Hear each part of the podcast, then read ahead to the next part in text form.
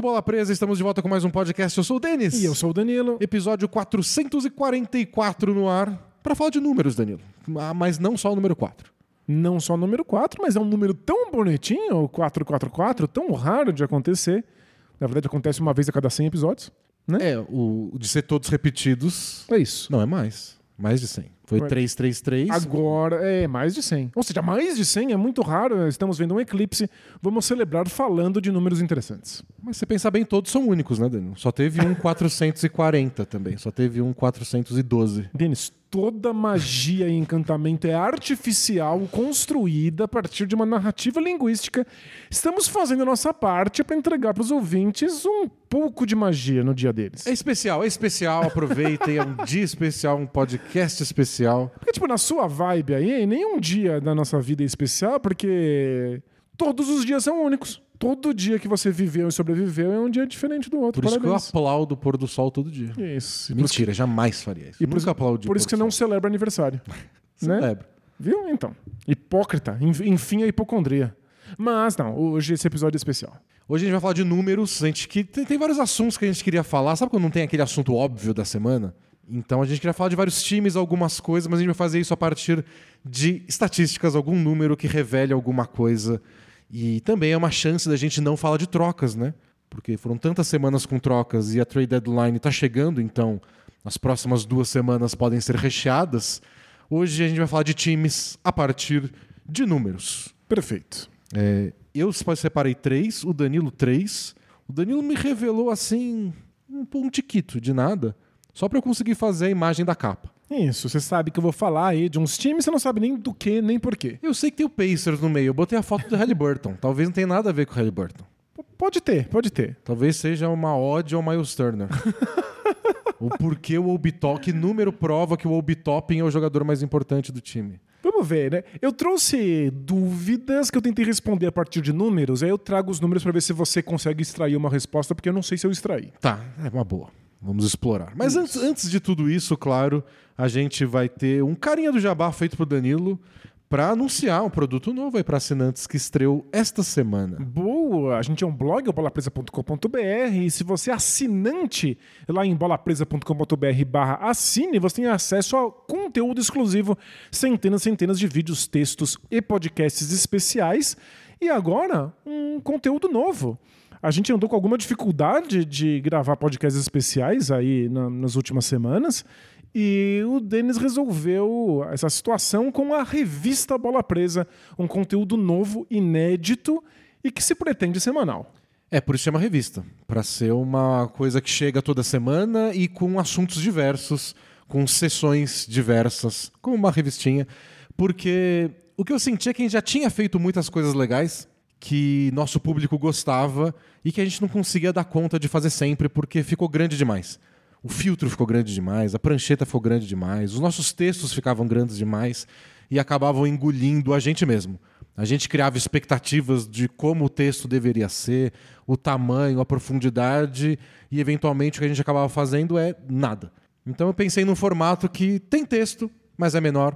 Vai ter uma parte tática com a prancheta, mas menor. Vai ter coisas de curiosidades que o filtro tinha, mas menor. Mascotes, não pode faltar, né? Porque era o charme do filtro. Então, nesse último tem, por exemplo, toda a cena do coiote capturando um morcego dentro do ginásio do San Antonio Spurs. Então, acho que é um conteúdo legal, baseado em coisas que vocês já gostaram e que a gente estava meio parado de fazer. Então, espero que vocês gostem. Vai chegar toda semana. Minha ideia é fazer toda terça-feira à noite, assim. Mas foi só um, né? Não consigo ainda prometer exatamente qual vai ser o dia certo, a frequência, o conteúdo, etc. Isso, e vou ver se eu escrevo uma coisinha ou outra aí para acrescentar a revista de vez em quando. Mas é uma, uma ideia nossa de voltar com conteúdos é, semanais constantes. Faz, faz um quadrinho de, no Paint. Boa. Fazia sucesso quando você fazia. Fazia, mas é. Eu não sei nem se tem mais pente no meu computador. Pior que eu não sei mesmo se tem. É, mas é, eu, eu vou descobrir. É isso, tem conteúdo novo. Assine o Bola Presa em bolapresa.com.br barra assine. Fala de basquete? Bora!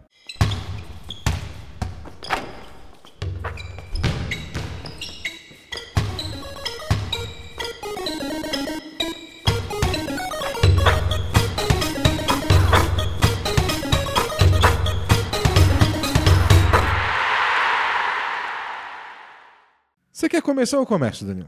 Pode começar. Eu só não sei, porque a gente grava esse podcast ao vivo às quintas-feiras no YouTube, como chamar na tela para os nossos queridos espectadores. Ahn, Coloca só o time, então. Tá. Esse vai ser sobre o Cleveland Cavaliers. Boa. Queria falar do Cavs, eu já dei dicas sobre esse tema, mas eu fui me aprofundar mais e é muito interessante. Eu queria falar, Danilo, do sucesso que o Cavs teve nas últimas semanas quando dois dos seus melhores jogadores estavam machucados. O Darius Garland e o Evan Mobley, que voltaram agora ainda com restrição de minutos, porém já estão em quadra de novo. Nossa, eu tô muito feliz porque eu assisti um pouco desse Cavs, criei uma teoria na minha cabeça, mas eu não consegui me dedicar, ir aos vídeos, assistir mais jogos completos para ver se isso realmente se Não, a- aplica. Acho que sua teoria se aplica. É mesmo? É. Vamos lá, Acho que quero, tem, quero tem ver. a ver. Eu fui ver e aquele o quinteto titular alternativo que o Cavs usou com seus dois titulares fora, os dois titulares tradicionais fora, é de Donovan Mitchell, Max Struz, o Isaac Okoro, o Dean Wade e o Jarrett Allen. Esse foi o quinteto. Perfeito. Usando números do Cleaning the Glass, que ignora é, minutos de garbage time, quando o placar está mais de 15, 20 pontos para um lado, eles jogaram 449 posses de bola juntos. Que é bastante. Eu filtrei esses números para quem jogou 350 posses de bola ou mais. Que não são tantos quintetos assim, mas geralmente os quintetos titulares de cada time. É o terceiro melhor da NBA em saldo de pontos. Uau! A cada 100 posses de bola, esse quinteto alternativo do Cavs vence os adversários por 20 pontos. Não é possível. Eles marcam 123,4 pontos por 100 posses de bola e tomam 103,3 pontos. 103 é uma defesa espetacular. Enquanto marca 120 e tantos pontos. Só fica atrás do saldo de outros dois quintetos.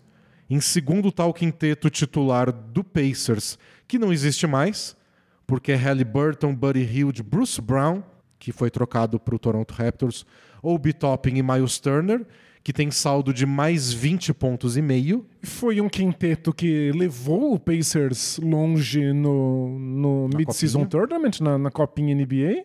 E em primeiro lugar, disparado, é o melhor quinteto da NBA na temporada, com muita sobra, porque tem saldo de mais 33 pontos por 100 posses de bola. É. É o quinteto titular dos Sixers, com Maxey, de Anthony Melton, Tobias Harris, Nick Batum e Joel Embiid. Eles já jogaram 467 posses de bola e são 137 pontos marcados e tomam 103,9 por 100 posses. Tá bom, é é- um absurdo. É um absurdo. Segura essa informação e guarda numa gaveta, porque eu, vou, eu vou tirar né, ela da gaveta daqui a pouco. Então, e, e atrás da- do quinteto do Cavs vem o time titular do Knicks e depois, fechando o top 5, o quinteto titular do Clippers pós-troca do James Harden. Então é nessa elite que tá o Cavs. O Cavs tem dois de seus jogadores. Isso, o Kevs desfalcado. O Cavs com Mobley e, E Garland? e Garland tem, jogou 323 posses de bola juntos na temporada. E o saldo deles é positivo também, só que de 4 pontos. Nossa, é por muito pouquinho. Então, um, um é saldo mais 20 e o outro mais 4. E você não pode ter um time titular com saldo mais 4, porque a expectativa é que o seu time reserva não tenha saldo positivo. É, se muito, ele segura no 0 a 0 né? É o time titular quem tem que construir uma vantagem para você. Mas 4 é muito pouco. E aí eu fui caçar as diferenças estatísticas. É, eles marcam 10 pontos a menos por 100 posses de bola, o quinteto pior, o quinteto com as estrelas. Sofrem 6 pontos a mais e cometem muito mais turnovers. Hum, claro, isso faz muito sentido. E por isso que eu já, já a gente vai chegar na sua teoria, eu acho que você tem razão. E o perfil de arremesso também muda. 37% dos arremessos tentados, é tentativas, não aproveitamento, são de 3 com esse quinteto alternativo. Ok. E com o quinteto das estrelas, 28%. Eles tentam menos bolas de 3 pontos. E arremessam mais de meia distância. E, em geral, os aproveitamentos são bem parecidos, tirando a bola de 3. Então, eles arremessam mais de 3, arremessam muito melhor, 40% de aproveitamento com esse quinteto contra 33 do outro. Nossa, é uma diferença colossal. É um abaixo da média da NBA e o outro muito acima. Então, e a defesa eles concedem os mesmos tipos de arremesso, mas o aproveitamento de três pontos do adversário cai de 38 para 31% quando tá com o quinteto alternativo. É, não tem como, né? Os números deixam bem claro. Minha teoria tem fundamento. Então explique sua teoria para quem não É. ouviu semana passada. O, o que eu tava pensando é que o quinteto real, com Darius Garland, Evan Mobley e o Jarrett Allen, é um quinteto exótico. Né? Eles usam dois pivôs simultâneos, uma coisa que a NBA tinha se recusado a fazer durante um bom tempo. Eles voltaram a usar dois jogadores conjuntos de garrafão. Isso envolve uma série de adaptações. O Evan Mobley muitas vezes marca no perímetro para o George Allen proteger o garrafão. Às vezes eles, inver eles invertem.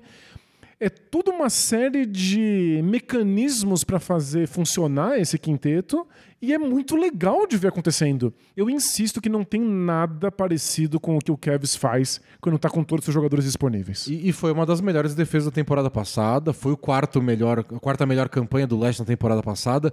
Não é que tá fadado ao fracasso esse time com todo mundo. Só que esse ano eles não estavam jogando muito bem e dispararam quando os dois, Garland e Mobley, saíram do time. Pois é, porque sem o Mobley, principalmente, o Garland é uma outra questão que a gente pode pensar juntos depois. Mas sem o Mobley, o Cavs vira um time tradicional. Em vez de ser um time exótico, estranho, remando contra a maré, tentando uma coisa diferente, eles são um time comum.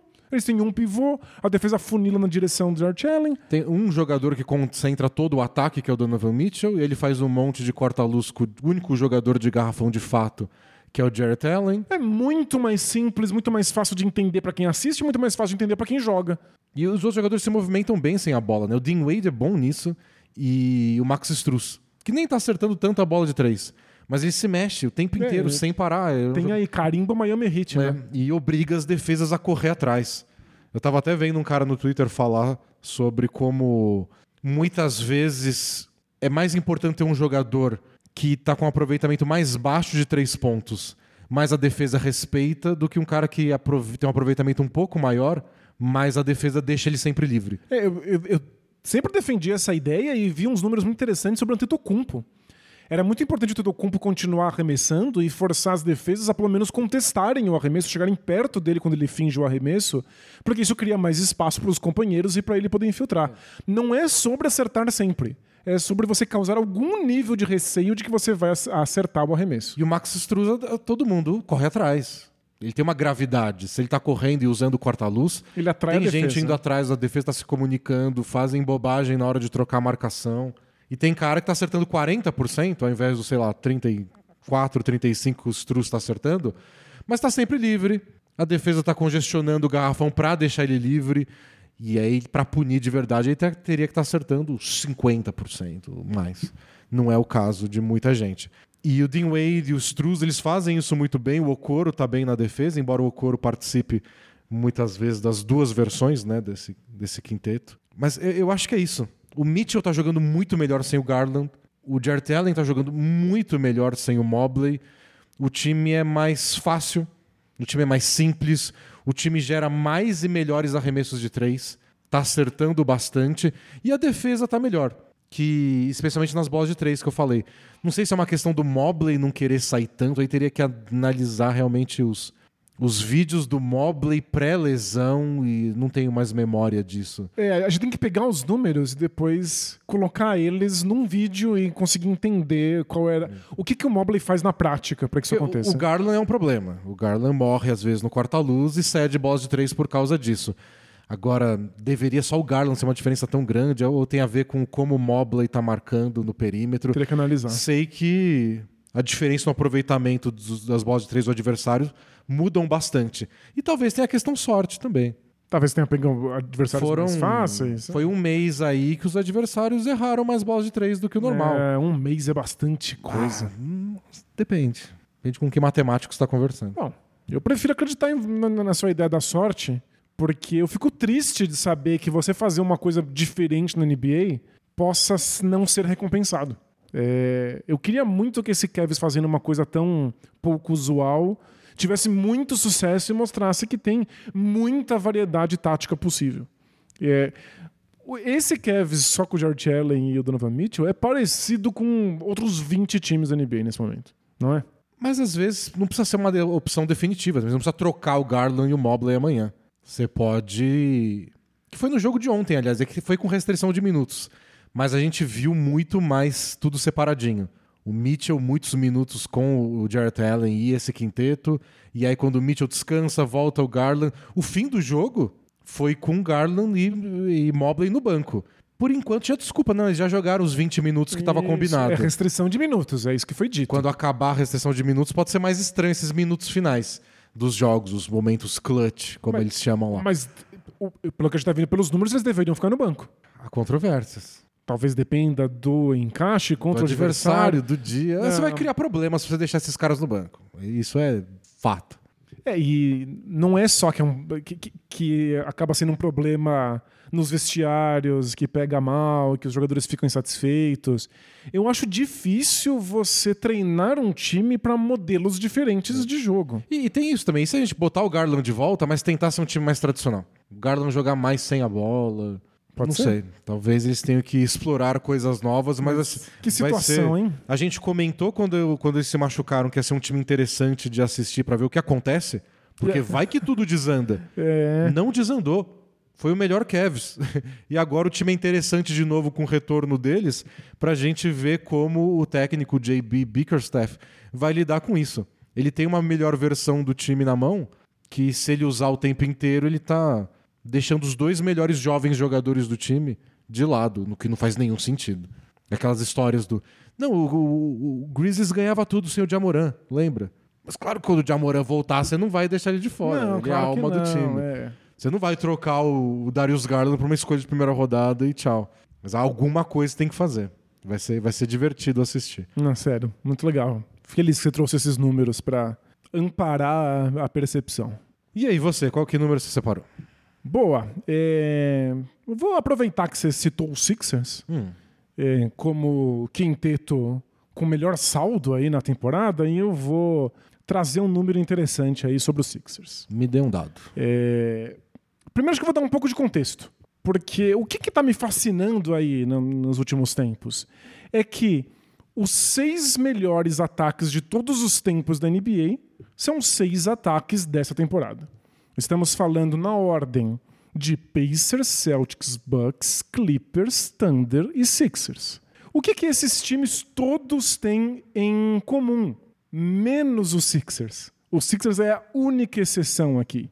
É, os, todos esses times estão entre os melhores em aproveitamento de bolas de três pontos. Entre times que mais convertem bolas de três pontos e que mais dão assistências para arremessos. E, e foi uma coisa que combina com outro número que eu trouxe no começo da temporada, que era dados em comum das 10 piores campanhas da NBA. E o dado que mais tinha em comum era aproveitamento de três. Os piores, os piores times arremessando três pontos nessa temporada estavam entre as piores campanhas. Com raríssimas exceções, tipo o Orlando Magic. Ou seja, tem que ser uma das melhores defesas para poder compensar essa falta de arremesso de três. Então tá aí. O Sixers é o sexto melhor ataque de todos os tempos e, no entanto, eles são o 17 time em aproveitamento de bolas de três pontos. Eles têm o vigésimo em aproveitamento de bolas de dois pontos em aproveitamento. Eles são o quarto time que menos tenta bolas de três e o quinto que menos dá assistência. Eles estão completamente fora do padrão do que é um dos melhores ataques de todos os tempos. O que eles têm é Embiid e muito lance livre. É muito lance livre. E aí eu descobri um número incrível. É o free throw rate.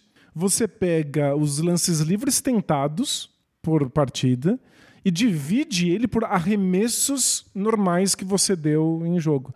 Porque isso faz com que você possa adequar pelo ritmo, né? Tem times que tentam muitos arremessos porque jogam rápido e é claro que eles vão mais para além de lances livres por conta disso. Tem times que jogam devagar, tem poucos arremessos.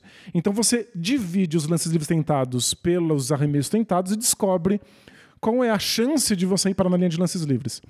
O Sixers lidera, assim, com muita sobra.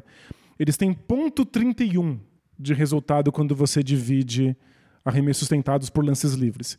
A média da NBA é ponto 25. O Hornets é, tem, que é o pior, tem ponto 21.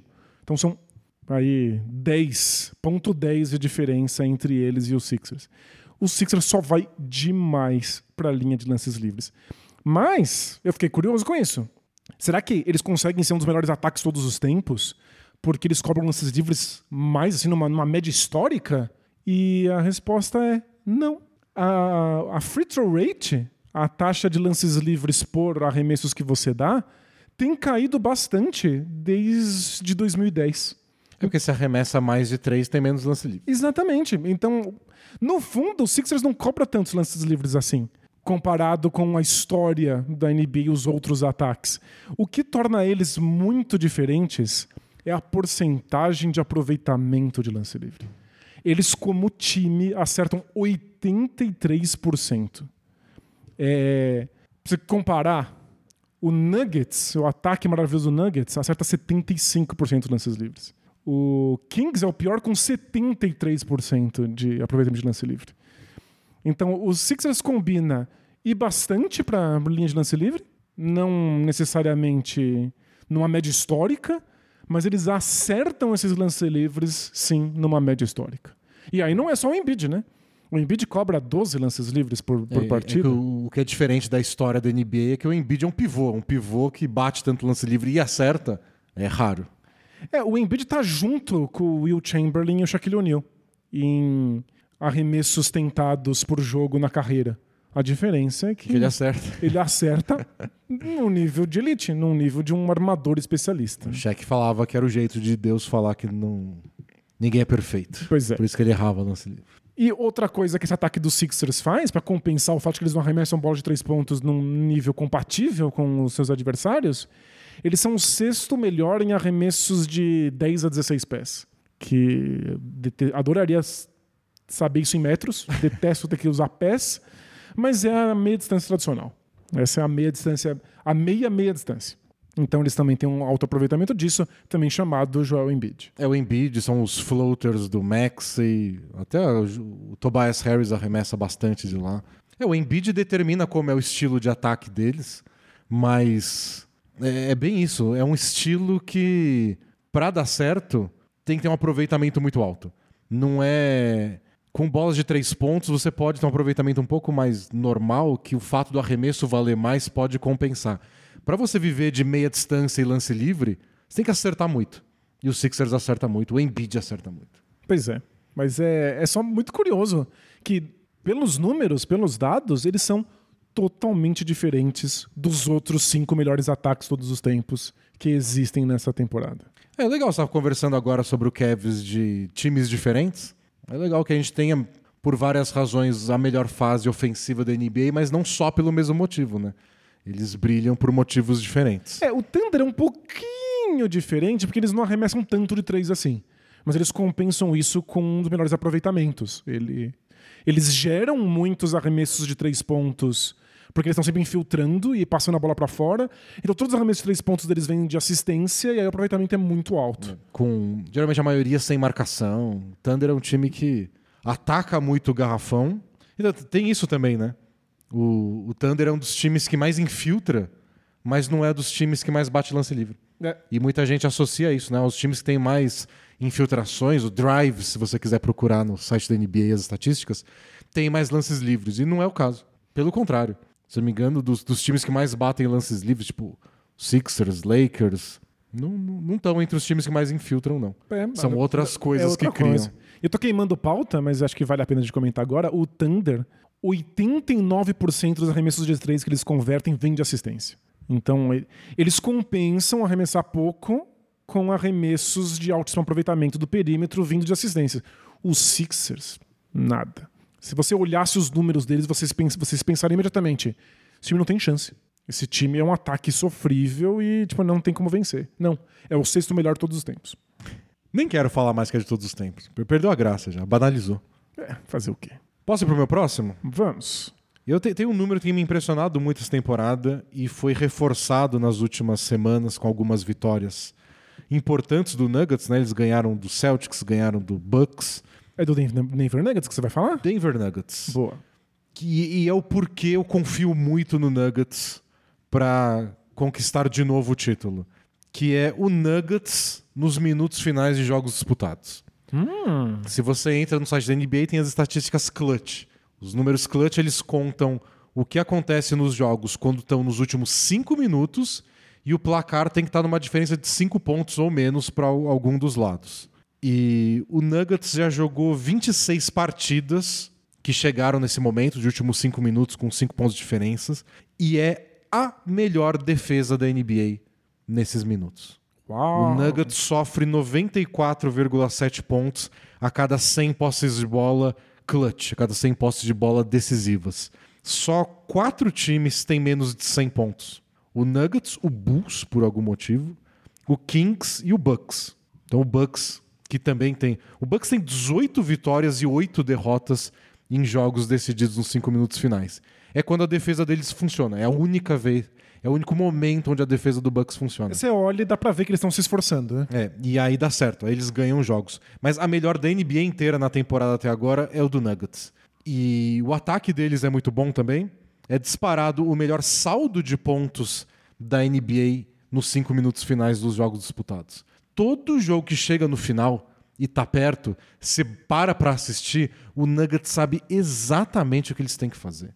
É impressionante. Acho que é o ataque que menos improvisa na, na, na NBA, né? Eles sabem exatamente o que, que eles estão fazendo, e se eles têm que responder à defesa, eles sabem quem responde, pra onde vai, o te garante que a bola vai chegar. Chega nos minutos finais, começa um pick and roll do Jamal Murray com o Jokic atrás do outro, um atrás do outro, um atrás do outro.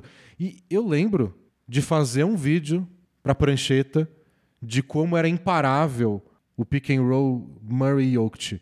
O vídeo eu acho que é de 2018. Mas o que eu acho curioso é que eles, 2019, sei lá. eles não fazem tanto assim no temporada regular em jogos normais, assim, no meio de jogos. É não precisa. É, mas é, é, talvez essa seja um, um, um trunfo deles. Porque quando chega no final do jogo e você faz, a defesa não se acostumou ao longo da partida de como é que defende. E no, no jogo contra o Bucks, por exemplo, era o Jamal Murray indo atrás do, do Lillard. Então o Lillard tá lá, faz um bloqueio. Qualquer jogador. Esconderam o Lillard no Aaron Gordon. Aí o Aaron Gordon vai fazer um bloqueio. É o Caldwell Pope. É o Caldwell Pope vai fazer um bloqueio. Aí quando conseguia a troca de marcação, quando era o Lillard marcando Jamal Murray, não vai pro mano a mano. Vem o Jokic. E aí é só um pesadelo. Você não pode trocar a marcação. Mas o Bucks tentou.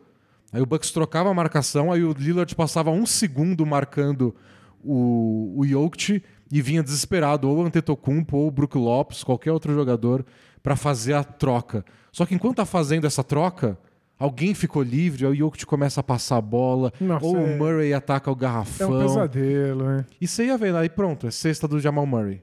É outra cesta do Murray. É falta. É um gancho do Jokic. Pronto. Passou os últimos cinco minutos eles ganharam o jogo. E do outro lado a defesa espetacular, igual foi no, no outro jogo, contra o Celtics. Aí é toco do Aaron Gordon. Aí eles forçam algum mano a mano que o Caldwell Pope marca igual um maluco. Até o Jokic é espetacular quando ele se engaja. Defensivamente. E nos né? cinco últimos minutos ele se engaja e vai lá e corre o que tem que correr. E pronto. Aí o Nuggets ganhou mais um jogo.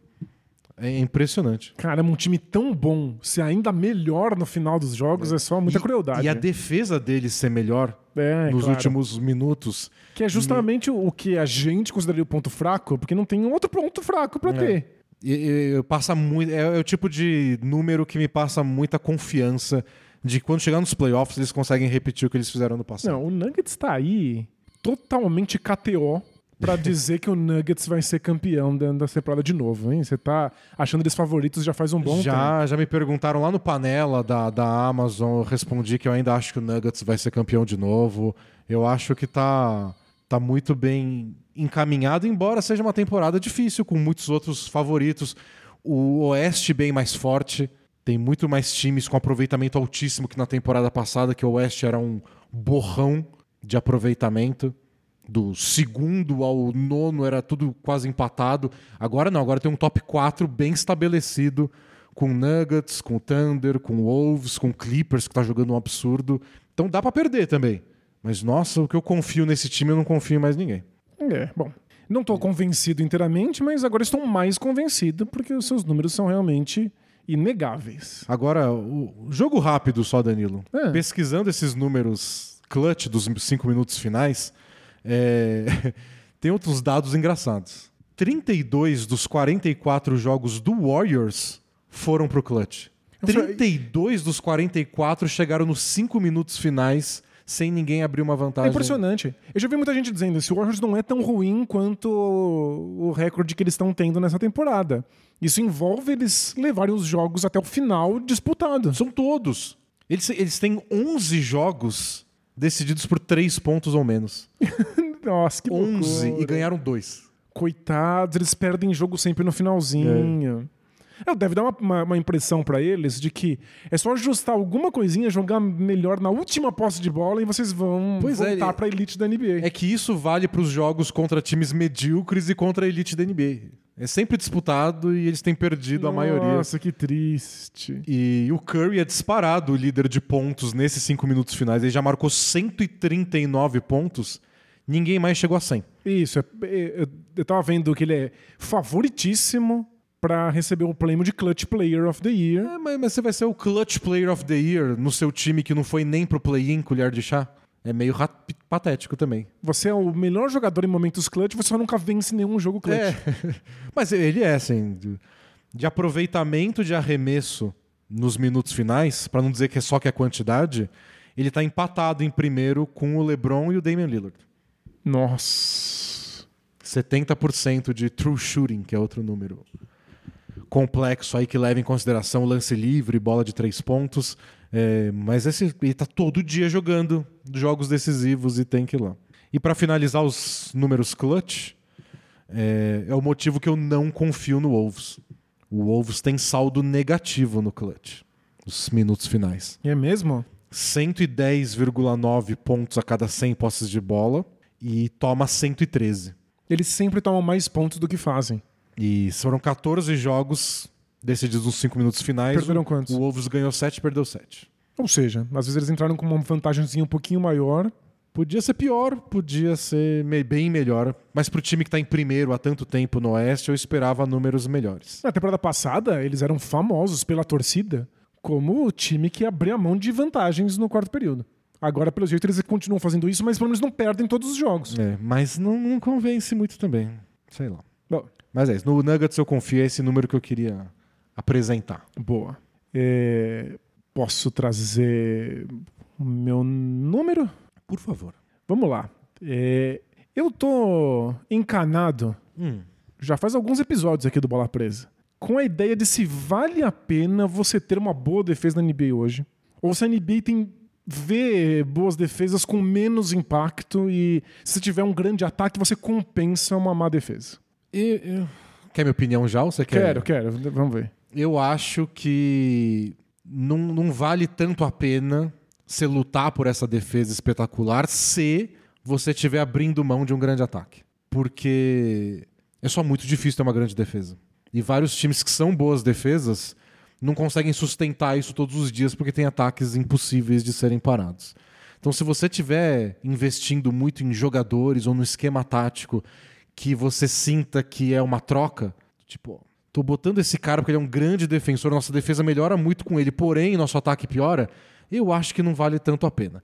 Porém, Porém- quando chegar nos playoffs e só a elite da elite estiver brigando, talvez a defesa faça a diferença. Porque, tipo, nossa, eu tive o terceiro melhor ataque da história da NBA. Tá bom, agora você vai enfrentar o quarto. E aí? Os times ficam muito parelhos, né? E aí? Que, que é o seu ataque que vai fazer a diferença? Justo, o abismo entre o melhor ataque e o quinto melhor ataque não é tão grande assim. Não, tá tudo muito embolado nessa lista que você leu mais cedo aí dos melhores ataques da temporada e, consequentemente, da história. O sétimo melhor ataque da história não tá tão longe do primeiro. Você tem razão. E nos playoffs são eles que vão se pegar um contra o outro.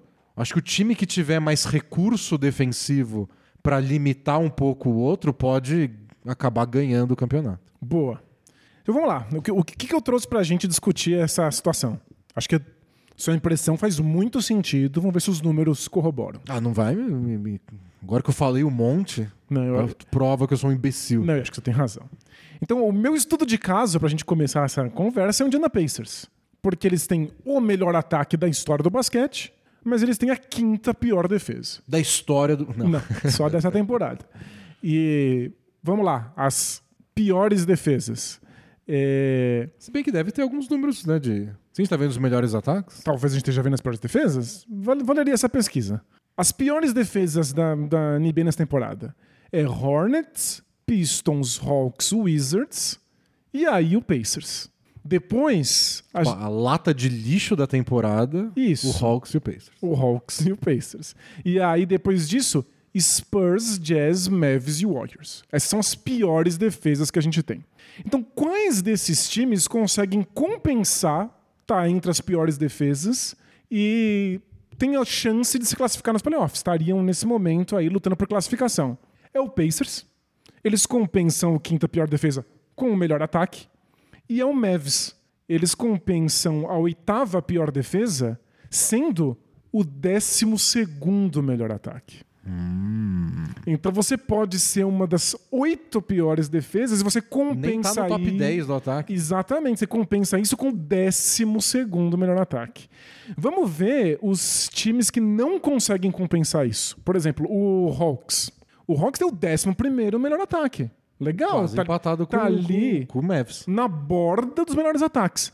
Eles são a terceira pior defesa, então eles não vão para os playoffs. Estão ali, o que? Décima primeira colocação. Né? É, o Warriors, eles têm o décimo melhor ataque. Está no top 10, que deveria ser aí uma honraria ofensiva numa temporada. Eles são a nona pior defesa. Não compensa. É, mas é, às vezes é só ganhar uns joguinhos que eles perderam por três pontos. Po- Pode ser, pode ser. É, então, o que, que a gente vê?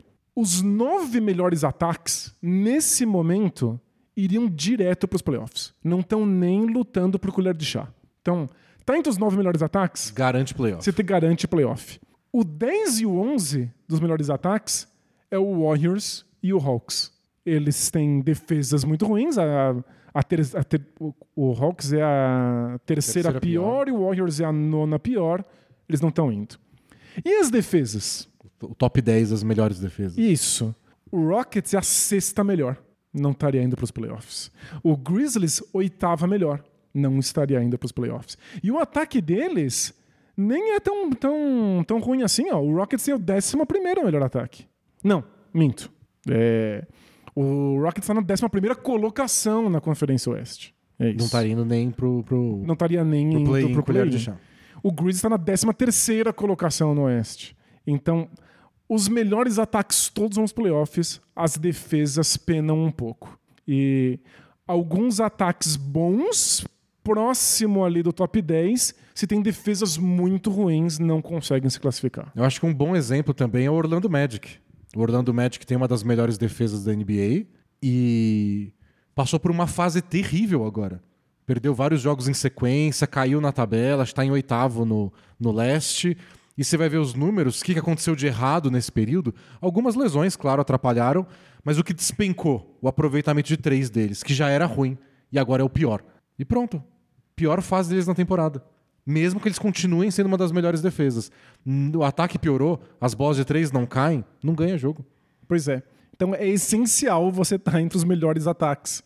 Dá pra compensar se você tem uma defesa horrorosa tendo um dos melhores ataques. Aí o problema é que às vezes ataques bons, top 10 com uma defesa péssima, não compensam. É, mas acho que.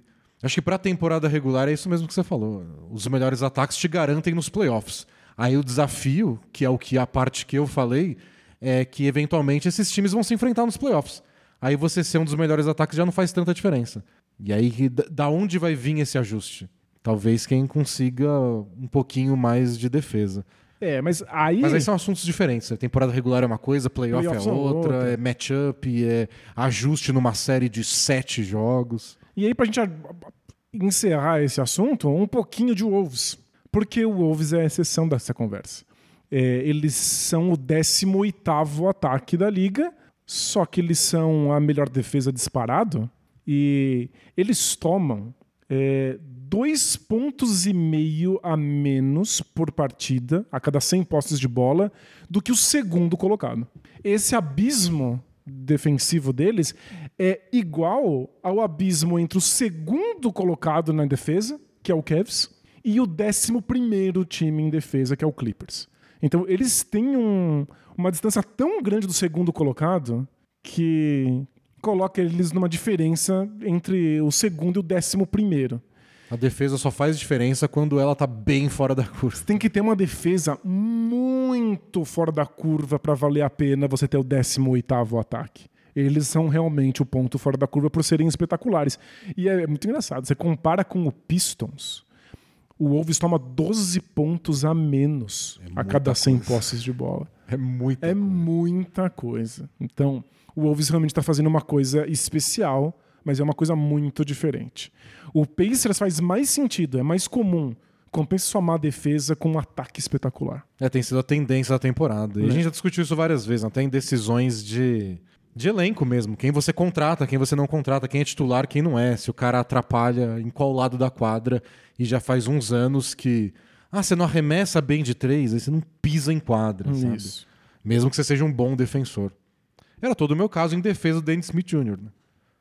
Defende muito. Mas o que, que, eu faço com um armador que defende muito? E, e só. E Ele- exclusivamente defende muito. Ele vai me render toda essa diferença do Wolves na defesa? Teria que ser isso, sabe? É, e- ou, ou seja, tem que estar num time que você garanta que a atuação defensiva de um jogador específico vai ter impacto, porque o resto do time está montado para isso. É. Mas eu, eu comentei isso na prancheta que entrou dentro da, da nossa coluna nova, a revista para os assinantes. Eu destaquei esses jogadores, esses armadores defensores, que eu acho que uns anos atrás não tinham nenhum espaço. Uhum. E a gente tá vendo um pouco mais. É o Thibodeau dando mais tempo pro Miles McBride. É o Caruso que virou. O Caruso ajuda no ataque mais que o normal. Mas o Caruso que virou um destaque titular no Bulls. O próprio Dennis Smith Jr. Esses jogadores que são disruptivos na defesa. E o que eu argumento lá é isso. Você tem que fazer muita diferença. Você não pode ser um bom defensor. É, e aí, Eu sou um armador que não ajudo muito no ataque, mas me posiciono bem e contesto todos os arremessos.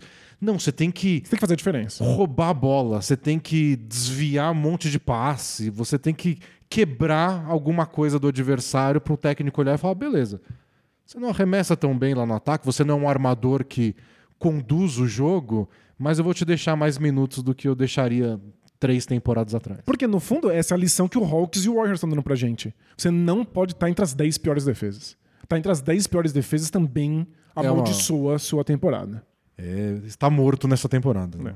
A não ser que você tenha o melhor ataque. Bom, o meu último número, Danilo, não é sobre um time em especial, então sei lá o que você vai escrever aí no seu bannerzinho.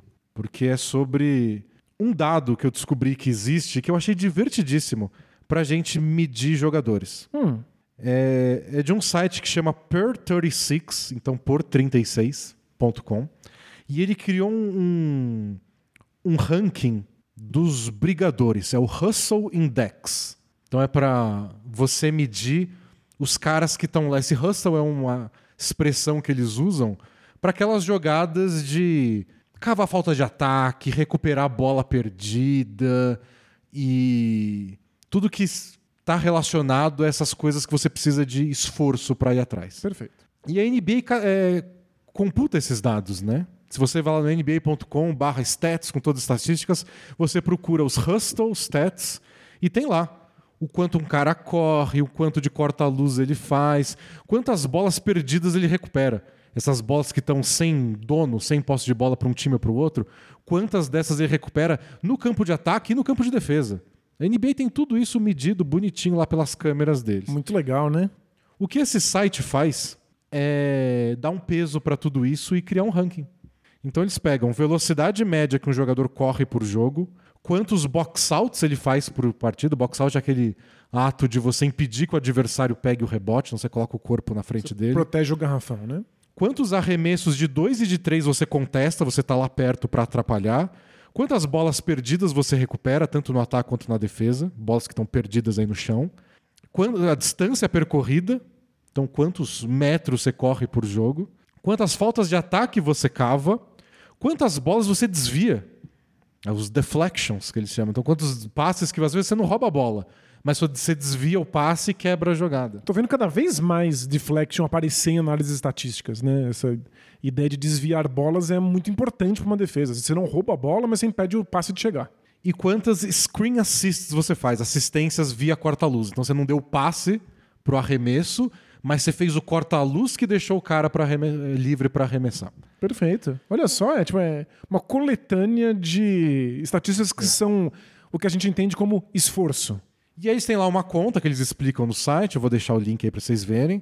E, e o primeiro fica com o 100. Então é o máximo de hustle que você consegue. Legal. E os de baixo vão ficando perto. E aí tem uma lista, o top 10 de jogadores que mais fazem a diferença nisso. Em primeiro, eu não, não, não adivinharia nunca. É. Em primeiro, nos rankings por jogo, fica o Jalen Brunson. O Brunson? Caramba, estranho, porque a gente associa ele com um jogador que tá atacando o tempo inteiro e que tá sempre com a bola nas mãos. Essas... Não, cara que corre demais, mas ele tá em primeiro. E todas essas estatísticas de esforço envolvem você não com a bola nas mãos está se jogando em bolas, quer dizer que elas não estão com você, desviando passes, fazendo box out num arremesso. Caramba, efeito Tom Thibodeau, por isso que o Tom Thibodeau deve amar ele. O Brunson em primeiro, seguido de Alex Caruso, que é quem eu esperava claro, em primeiro é. lugar, disparado. Olha, Brunson, essa me pegou de surpresa. Depois Anthony Davis, Alperen Schengen em quarto. Olha que legal. Alpe, Turcupira, Turcupira Baby Jokic. Posso passar o dia aqui falando é. apelidos do Schengen. Cos pobre de Jokic. Depois um novato, o Podjenski, do Warriors. Depois Kawhi Leonard, Shea Gilles Alexander, Domantas Sabonis, De'Aaron Fox e em décimo Nikola Jokic. Nossa, o, o, que eu acho mais impressionante nisso é o Shea Gilles Alexander. É o SGA, que é tipo a alma do Thunder, o ataque do Thunder. Ele defende o absurdo. E o nível de esforço que ele põe na defesa, assim, qualquer leigo percebe. É. Mas é legal o Jokic tá aí também é. e o Jalen Brunson, que são jogadores que a gente não esperava. O, a lista fica mais com uma cara de jogadores brigadores quando você coloca um outro filtro, que é o por 36 minutos. Porque tem jogadores que são muito brigadores e desviam muitos passes. Mas jogam pouco. Eles jogam 10 minutos por jogo. O Brunson joga 49 dos 48, claro. se, se perguntar pro Thibodeau. Faz sentido. E aí então a lista muda um pouco. Se você põe a lista por 36 minutos, o líder da NBA, Mo Wagner, é mesmo? Mo Wagner. Mas dá pra ver, né? Ele, ele entra e faz os minutos dele valer, a ponto de que o Magic descobriu que tem mais pivô do que precisa. E aí, aí fica uma cara de brigador, porque vem Mo Wagner, seguido de TJ McConnell, aí o Caruso, o Legal. Caruso tá em todas as listas, Paul Reed, Podjemski de novo, Xavier Tillman, Marvin Bagley, essa, essa me pegou desprevenido. Olha, Marvin Bagley na fase nova, agora tá brilhando. O Tumani Kamahal, novato do Blazers, o Josh Okogie e em décimo o seu glorioso Jason Tate. Ah, que é, também é, ele claro. é um brigador. Ele, ele, vive disso. Ele veio da escola de brigadores. Né? Justamente, né? é. Ele, com ele não, não entraria num ringue de boxe. E aí, por fim, é, você pode olhar para essa lista, você pode entrar no site e ver o peso que eles dão para cada estatística e falar: achei bosta. não gostei. Não achei que tem nada a ver. E daí que o cara corre não sei quantas milhas por jogo? O que isso quer dizer, né? O que isso quer dizer? E aí, aí, por isso que eu quero divulgar depois o link do site. Você pode fazer o seu. Tem uma barrinha lá e você fala: eu quero que a distância percorrida ou a velocidade que ele corre tenha peso zero. E cavar uma falta de ataque, que é forçar um turnover, tenha muito mais tenha peso. peso 9. E aí você faz isso, ele reorganiza o ranking e te mostra. Nossa, é pensado para você. É muito legal. Isso é o peso que você quer dar para as coisas. Box out. Os times nem vão atrás de rebote ofensivo, dane-se esse negócio. Dá um peso menor. E eu acho muito legal porque essa parte do, do, do, das jogadas brigadas, tudo, é difícil de medir. E é um jeito legal de você avaliar os jogadores. Sim, sem dúvida. É, é, é um jeito de você colocar um número no valor do Mo Wagner. Que não vai ser pontos por jogo, não vai ser aproveitamento de três. Mas você vê os jogos, tem, tem um valor no Mo Wagner. Claro, o, time percebe. O time melhora quando esse cara que não parece tão bom assim entra em quadra. Mas é, é, é, difícil de perceber. E é legal que nesse site você pode encontrar um perfil específico dos números para trazer aquilo que você precisa. Me lembrou até os cursos da Alura. Ah, é momento Alura. Porque na Alura você pode fazer o percurso que você quiser. A Alura está pronta para se adaptar a isso. Eles têm lá vários caminhos que eles sugerem que você faça matérias uma depois das outras e ah, consiga juntar aí conhecimentos de áreas específicas, mas você pode fazer o seu bel prazer na hora, na ordem que você preferir e na hora que você puder estudar. E esse site, como vários outros que usam, que dão estatísticas legais sobre a NBA, é, tipo, é criado por um, dois outros caras aí que aprenderam programação, aprenderam a mexer com dados e criaram uma coisa legal. Porque usa dados que vêm da NBA.com, mas que não tem na NBA.com. Esses dados são públicos, eles só não são facilmente É. acessáveis, né? Então você pode ir lá e na Alura fazer um curso de ciência de dados e na hora de fazer seu projeto, pega uns dados da NBA aí e cria o seu ranking, seu Hustle Index. Maravilha. Ou qualquer outra coisa que você queira descobrir e que não exista por aí. É Depois é só isso. mandar o currículo para os times da NBA e. Não, já- Pô, pode mandar. pode. Pode mandar, pode não mandar. quero prometer nada. Melhor não prometer. Mas. Prometo que tem desconto. E a gente promete que na Lura você faz seu caminho. Você é o senhor do seu destino. E com desconto. alura.tv barra bola presa ou usa o cupom bola presa 15 para ter 15% de desconto na matrícula e começar sua trajetória rumo ao emprego na NBA. Boa. O bola presa não promete um emprego na NBA. É, dá tempo ainda de eu falar. Dá. Mais- dá. mais um- mais um tiquinho? Cinco minutinhos aí, a gente tá totalmente dentro do, do planejado. Então eu vou falar mais um pouquinho do Indiana Pacers. Nossa. É, Indiana Pacers parte 2. Tem 30 times, Daniel. Não, mas é, sabe qual é a questão? Tem um monte de torcedor aí no chat já falou: "Ô, nunca fala do meu time. Mas talvez eu fale agora a partir do Pacers. O Pacers é um ponto de partida, me dá uma chance. Teve um maluco umas semanas atrás falando: vocês nunca falam do Warriors. Não, não é possível. Esse chegou agora, né? Bem- seja bem-vindo. É, o Pacers, como a gente disse antes, melhor ataque da história da NBA, melhor ataque nessa temporada, obviamente, né? As coisas estão interligadas. É, eu fui dar uma espiada assim, o que, que torna eles tão espetaculares? Qual é o número que mais salta aos olhos? Escolhi um. Eles acertam em média 47 arremessos por partida. 31 desses arremessos vêm de assistências. É, tipo, é, é sério. Pensa um pouco aí na sua cabeça. Quão absurdo é esse número? Que de 47, 31 venham de passes para a cesta. Então, não tem ninguém ali forçando um arremesso, criando o próprio arremesso, infiltrando na marra. É inacreditável, né? É, e Mesmo tendo um líder, um armador que centraliza de certa forma o jogo, mas ele centraliza lá Westbrook, Doncic, Harden. O centralizado Halliburton é muito mais. Todos participam. Não é todos arremessam, todos participam. E mais do que isso, nem é só ele as assistências, né? Então, ele, ele dá 12 dessas assistências. Pois o resto são os outros jogadores. São 31. São quatro jogadores com cinco assistências ou mais no Pacers. É muito impressionante. É, Vamos ver, então, o top 10 de times que mais dão assistências? Vamos lá. Ver se tem correlação com Vamos lá. vitórias ou melhor Exato. ataque. É, Depois do Pacers, Raptors. Eu, eu ia falar do Raptors, porque o Raptors quebrou uma marca essa semana de mais jogos consecutivos com 30 assistências ou mais. Incrível, É, né? A gente tocou nesse tema no comecinho da temporada, um dos primeiros podcasts, porque o, o Darko Rajakovic, o novo técnico deles, bateu muito nessa tecla. O time do ano passado não passava a bola, todo mundo tem que passar a bola, passa muito a bola. É um dos times que mais passa a bola, é um dos times que mais dá assistência e não resolveu nada pra Nada. eles. Quer saber o próximo na lista? É. O Spurs. O Spurs é um dos times que mais dá assistências. É um dos piores times da temporada. Bizarro, né? Sigo a lista. Nuggets. Aí tudo bem. É o Jokic, né? É o time do Jokic. Um time muito entrosado, tem muita assistência. Muita gente se mexendo sem a bola. Depois disso, Kings e Warriors. Eu gosto de falar dos dois juntos porque um é, É, um- um é espelho do outro, né? É, depois, Jazz, Lakers. E agora preparem-se. Wizards. o Wizards, o time mais individualista que a gente já ouviu falar. O time do que Jordan consegue Poole. vencer. Tá lá, seguido pelo Thunder. Esse é o top 10 aí.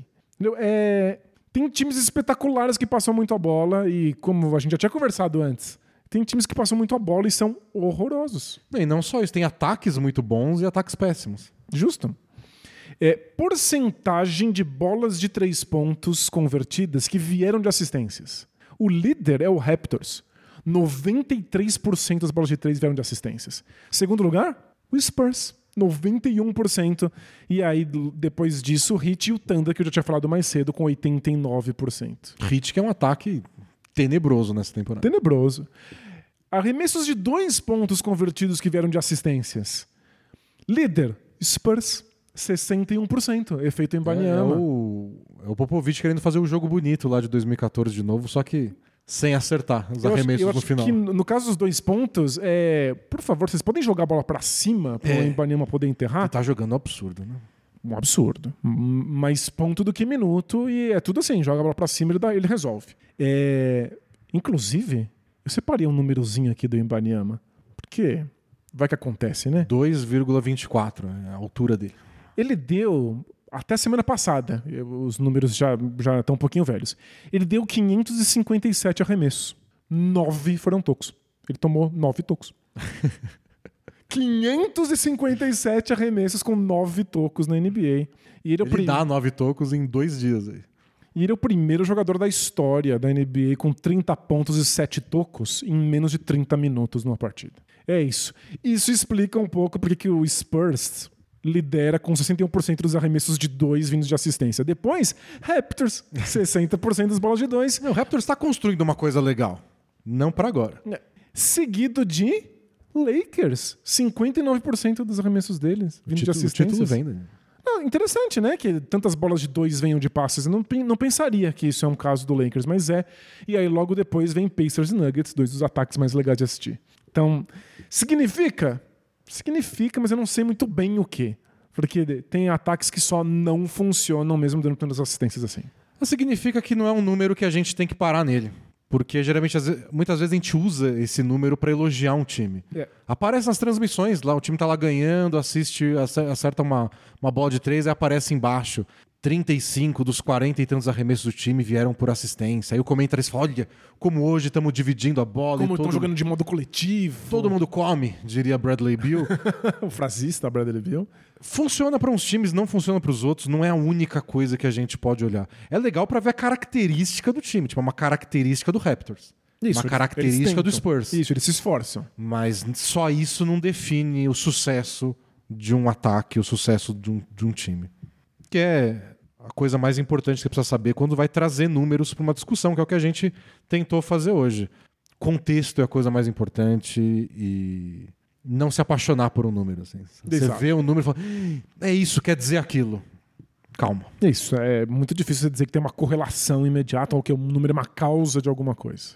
Bom, é isso, já, já deu, né, de número? Deu, opa, tô com a cabeça doendo aqui, que a gente certamente não é da matemática. Agora, Danilo, é hora de você dar opiniões, porque eu Opa! quero todas as opiniões. Eu quero todas as opiniões, um oferecimento da KTO. O Denis sempre me traz aí acontecimentos da última semana pra gente dar opiniões. E esse primeiro é bem simples e certamente vai ter aposta na KTO. Você vai poder usar o nosso cupom BPRESA. É, É, bônus no primeiro depósito. Porque a gente recebeu notícia essa semana que vai ter um duelo diferente no All-Star Weekend. Steph Curry contra Sabrina Ionesco. Boa. Um duelo de três pontos. Inicialmente, a Sabrina Ionesco quebrou o recorde né, do desafio de três pontos no All-Star Weekend da WNBA na última temporada. Ela é armadora do, do Liberty de Nova York na WNBA, muito ela errou, boa. Ela errou duas bolas, não foi isso? Foi duas bolas em todo, 25 de 27 ela arremessou. que absurdo. O Liberty chegou na final da WNBA, ela é um dos rostos mais conhecidos da WNBA. E aí o Curry já tinha comentado na época, num jogo essa semana ele desafiou ela. E aí tá oficialmente. E de início a NBA falou: o Curry vai arremessar da, da distância de 3 da NBA, a Sabrina da distância da WNBA. Imediatamente ela respondeu falando: tá me tirando? Não precisa. Eu né? arremesso do- do- da distância da NBA É, também. então, eu acho que ela cometeu, cometeu um engano de abrir o chorume do Twitter. Porque Ah, as- assim que eu espiei o- os comentários quando divulgaram que eles iam se enfrentar no All-Star, É, tinha gente falando, é ridículo, ela vai arremessar com uma bola menor, que a bola da WNBA é um pouco menor, e vai arremessar de uma distância menor. É claro que ela vai vencer, isso não significa nada. Por que ela precisa dessa vantagem? Mas é, não, não é só que talvez ela consiga arremessar de mais longe. Ela treinou na distância da WNBA. É isso que ela está calibrada a fazer. Entendeu? Ela não precisava abrir mão daquilo que ela sempre fez para provar que ela não precisa de ajuda. Isso não é uma ajuda, as regras da WNBA são diferentes.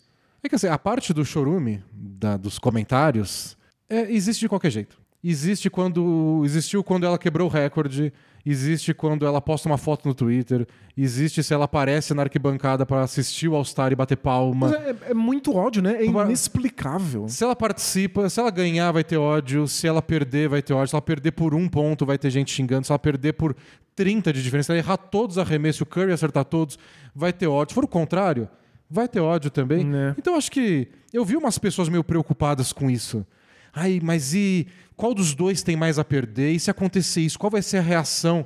De verdade, eh, quem, quem odeia, quem é machista, vai continuar machista. Não, sem dúvida.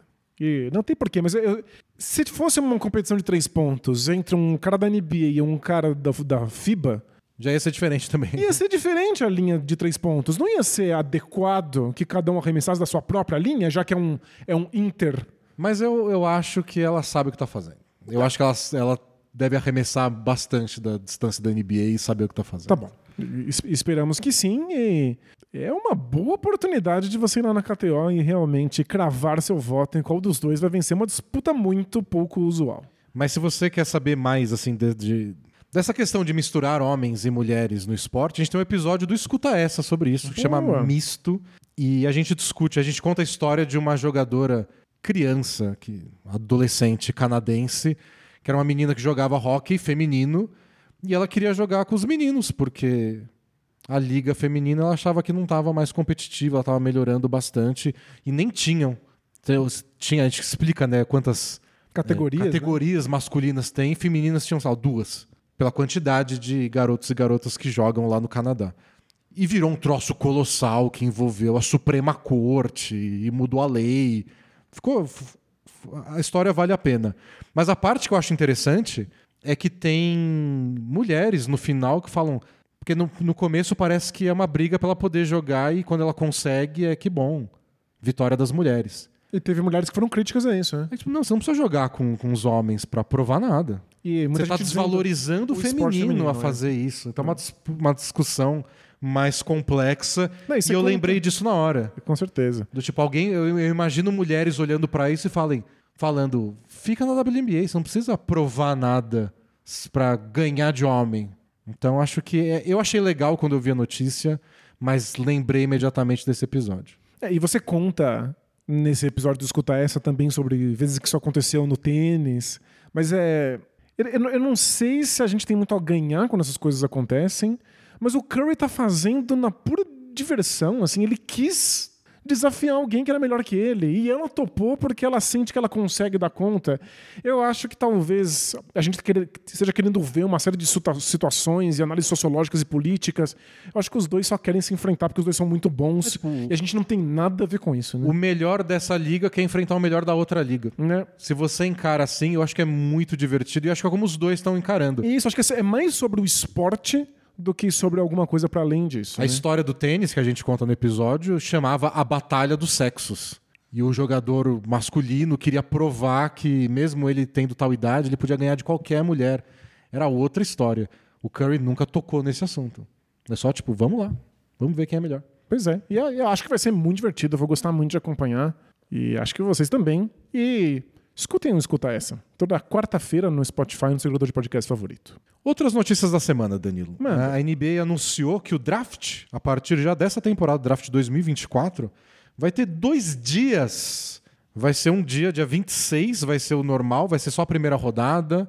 E num outro lugar menor, vai ser a segunda rodada no dia 27. É, a ideia é ter esses jogadores todos lá presentes para serem chamados. Acho que, a, acho que a questão é que quando acabava a primeira rodada do draft, Todo mundo ia embora, né? dispersava, porque já é muito longo, né? Não, e, e tem isso. Se você tá cotado para a segunda rodada, você não é convidado para estar lá para ser chamado. Você pode ir. Você pode, mas. Mas você tem o risco de ficar lá de bobo também. Isso. Agora- Acho que agora é mais fácil você chamar as pessoas que vão, vão ser chamadas no segundo, na segunda rodada. Você dá até um, um pouco mais de tempo para os times pensarem na segunda rodada, dependendo do que eles pegaram na primeira. Eu acho, Negociar umas trocas. eu acho que é até mais fácil pra gente fazer análise desses jogadores. Mas, eu acho, eu acho que ninguém vai assistir a segunda rodada. Eu- era isso que eu ia dizer. Pensando em show, audiência. A segunda rodada não tem o mesmo impacto que tem, pelo que eu ouço dizer, em outros esportes. Todo mundo desliga a TV depois da primeira rodada. Dessa vez vai acontecer a mesma coisa e eles não vão ligar no dia seguinte. Tipo, a gente vai porque a gente, tá, a gente trabalha com isso. É isso, claro. Pensando na audiência geral, acho que ninguém tá nem aí pra segunda rodada. Mas assim, é o que a gente fala pra várias coisas que a NBA experimenta. Tenta, vê o que acontece, se vocês gostarem mais. Mas dito isso, outra notícia da semana é que o Tyrese Halliburton e outros jogadores no embalo dele estão descendo o sarrafo em uma nova regra que a NBA está experimentando, que é o, o piso de jogos para ganhar prêmios. Então você tem que jogar pelo menos 65 partidas na temporada para poder ser MVP, jogador de defesa do ano, ou entrar naqueles times All-NBA A gente etc. já pode praticamente cravar que o Embiid não vai estar É pou- disponível. né? É pouquíssimo. Ele tem que voltar já, e ele tá com uma lesão no joelho. E não pode perder o quê? Mais quatro jogos até o fim da Né. temporada. Tem jogadores que já não podem mais. Kyrie Irving. Quais outros? Mas tem vários jogadores, assim, elite, que já perderam mais de 18 jogos, já não estão mais disponíveis para prêmio nenhum. É que a ideia da NBA era incentivar as grandes estrelas a estarem em quadra, não se pouparem, né, jogarem o máximo possível, até porque ser All-NBA e prêmios equivalentes tem consequências salariais. É, o Halliburton, para ele poder receber o super máximo dele, ele teria que entrar num time All-NBA nessa temporada. Só que agora ele tá no limite já, ele pode perder poucos jogos, ele tá voltando de lesão e ao todo pode custar 41 milhões de dólares para ele. É, a NBA mirou... Ele vai ser rico de qualquer jeito. assim, Não, sem dúvida, Quem tá claro. preocupado com a família Halliburton. Mas a, a NBA mirou em vamos impedir o corpo mole e acertou em vamos forçar caras lesionados a jogar mesmo assim. É porque a especulação dessa semana é que o Halliburton voltou muito cedo da lesão dele, e aí sentiu de novo, e, e no jogo seguinte já estava fora, e que o Embiid fez a mesma coisa. E o Embiid tá aí, é favorito para ser MVP, talvez não tenha jogos o bastante. Não, mas o Embiid deu azar ainda caindo em cima da perna dele, uma jogada nada a ver. Mas aí vários jogadores estão detonando a NBA por isso, e a resposta do Joe Dumars, o ex-jogador Joe Dumars, que hoje é um dos responsáveis por. Ele que dá as multas na NBA. Ele que era do Pistons Bad Boys, ele que sai multando a galera quando todo mundo dá um empurrãozinho com o dedo no outro. o que ele falou foi: Mas vocês que acordaram. É, foram os Foi o sindicato dos jogadores que assinou, beleza, a gente aceita. O que, que a gente pode fazer? E nisso ele tem razão. Os jogadores estão odiando, mas a regra só existe porque os jogadores aceitaram. Justo. Chutaria que pro futuro eles vão mudar, porque eles estão bem bravos. Ainda mais quando começa a custar dinheiro pros jogadores. E eu acho que cada caso é um caso, né? É, às vezes teve corpo mole, às vezes teve o Kawhi tentando se poupar.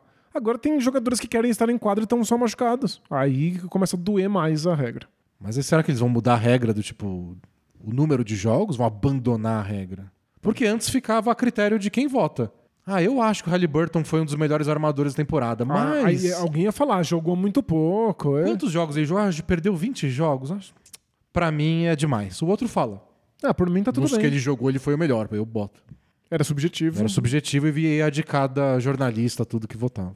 E a última notícia, Danilo, Hum.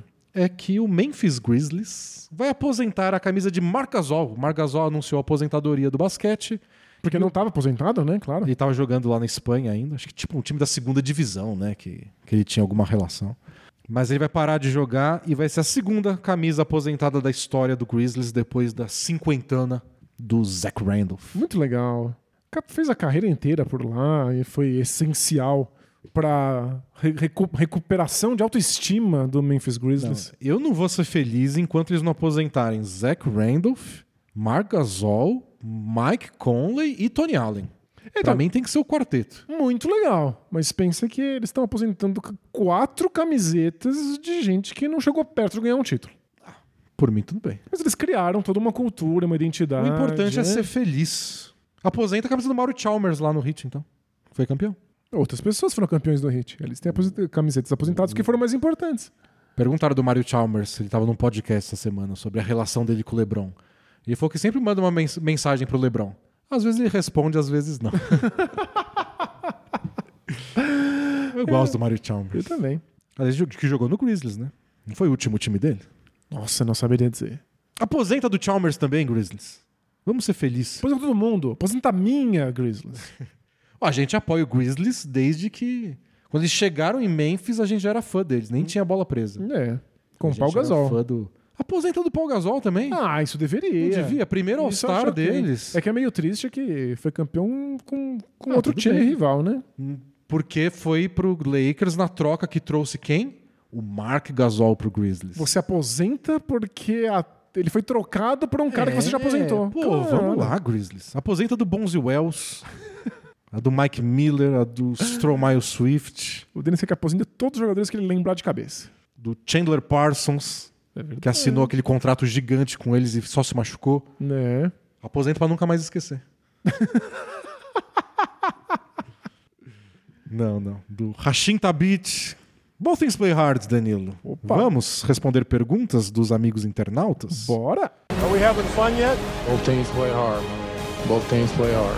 It's not supposed to be easy. I mean, listen, we talking about practice. Not a game, not a game, not a game. We talking about practice. I want some nasty. Both teams play hard. Both teams play hard. God bless and good night. Primeira pergunta, a gente recebeu hoje essa mensagem. Diz assim: urgente. Meu aniversário hoje. Que você teve que fazer uma concessão aí. Fala D&D, bom? Bom. E ele pediu cumprimento com chapéu porque me mudei pra Goiânia. Bom, opa. Opa. Tarde. Mais uma vez vindo dar carteirada de apoiador há vários anos. Sou o Pietro Wolfenbüttel. Ele colocou até como se lê em alemão. Wolfenbüttel, Então você, Que dessa eu- vez você não tirou da sua cabeça. não. E venho pedir encarecidamente meus parabéns. Hoje, no dia certo, dia 1 de fevereiro. E ele coloca aqui, observação, mais um ano sem ter jogadores da NBA que fazem aniversário no mesmo dia que eu. Duradoura existência, orbe aprisionada. É, ele, tem- que torcer pra novatos entrarem que façam aniversário com ele. Então, Eu separei umas informações aqui, mas primeiro, feliz aniversário, Feliz aniversário. Pietro. Obrigado por apoiar o Bola Presa há tantos anos. Muito obrigado. Pode dar carteirada, Fique à vontade. Parabéns. A casa é sua. muitos anos de vida, tudo de bom, que seja um ano de muitas conquistas, Muita saúde, né? saúde. É. Mas eu fui pesquisar, Danilo, e descobri que ele tá errado. Tem um jogador da NBA em atividade que faz aniversário hoje, dia 1 de fevereiro. O glorioso pivô Drew Wilbanks. É mesmo? Phoenix Suns. Por que ele não sabia? Ah, nos pesquisou errado. Ok, o Will Banks faz aniversário aí. Ah, legal. E se a gente pesquisar no passado, Kevin Martin, entre os ex-jogadores, glorioso Kevin Martin, Gostava O- muito dele. Malik Sealy também, e três jogadores que eram muito coadjuvantes na época que a gente começava ainda a assistir NBA, Danilo. Hum, Walter McCarthy, Andrew the Clerk, lembra? sim. Quantas vezes o Tracy McGrady não foi obrigado a passar a bola para esse bagre? Porque não tinha outra opção no Orlando Magic. Passou muita raiva. E o glorioso Tractor Trailer. Que legal. O cara faz aniversário no mesmo dia que o Tractor Trailer. Um trailer que tinha meio metro de altura, pesava 800 quilos Era e o- conseguia trombar qualquer um no garrafão. Era o Zion com um décimo menos que isso do talento. É, acho que menos que um Bem décimo menos, talento. É, bem menos que um décimo. Mas é isso. O que eu descobri é que, para quem tá ouvindo o podcast na sexta-feira editado, dia 2 de fevereiro, você faz e faz aniversário nesse dia, você faz aniversário no dia de um jogador em atividade só. Mas é o Charlie Brown Jr. então você tá muito bem acompanhado. Charlie Brown Jr. E no seu aniversário, sabe quem faz aniversário no mesmo dia que você, Danilo? É, contra mim. Dos jogadores históricos, o melhor é o Tiny Archibald.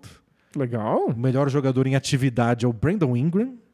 Mas tem também Curioso. o Ni- Nikhil Alexander Walker e os dois irmãos Morris. Os irmãos Morris. Não estava ciente. Mesmo dia que você. E eu lembro que eu sofria também. Que quando a gente era jovem, que não tinha nenhum jogador que fazia aniversário no, no mesmo dia. Mas é isso, tem que esperar a molecada. Porque agora eu compartilho aniversário com Andrew Wiggins, D'Angelo Russell e o campeão Jamal Murray. Tá bom, né? D'Angelo Russell. Parabéns, hein? Que legal. Que não vai ser trocado. Não, né? Agora você tá feliz com ele. Não. Quero que ele fique agora. Agora eu quero. É cada uma, hein? Próxima mensagem. Essa é do proletário da empresa corporativa. Fala, maior dupla do basquete nacional, tudo bem? Tudo bom? Essa última segunda-feira, dia 29, usando a indescritível linha 9 da CPTM, aqui em São Paulo. Que anda em câmera lenta se chover, né? Isso. É, é, infelizmente não foi feita pra chover numa cidade em que só chove. Chove. E tava usando ela quando vejo saindo do outro trem o Danilo na estação Berrine. Ou ao menos alguém muito parecido. Mas não tive coragem de gritar vida longa ou bola presa. Então a minha dúvida é: o homem alto, magro, de fones brancos, calça bege ou marrom, era mesmo o Danilo? Se sim, ficarei chateado por ter perdido a oportunidade de tirar uma foto. Aliás, outra foto, porque já tirei na NBA House. Mas se não, temos outro integrante do Danilo Verso, e ainda bem que não fui passar vergonha. Um grande abraço de um assinante, vida longa, bola presa. Estação Berrine, acho que não era eu, não. Você não pegou o trem essa semana? Não. Eu tenho uma calça marrom, os meus fones de ouvido são brancos, eu acho que não.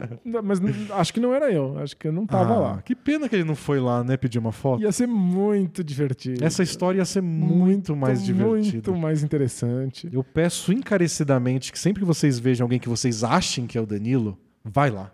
Vai na fé. Mas é, eu fui reconhecido ontem, antes de ontem, no elevador de um prédio comercial.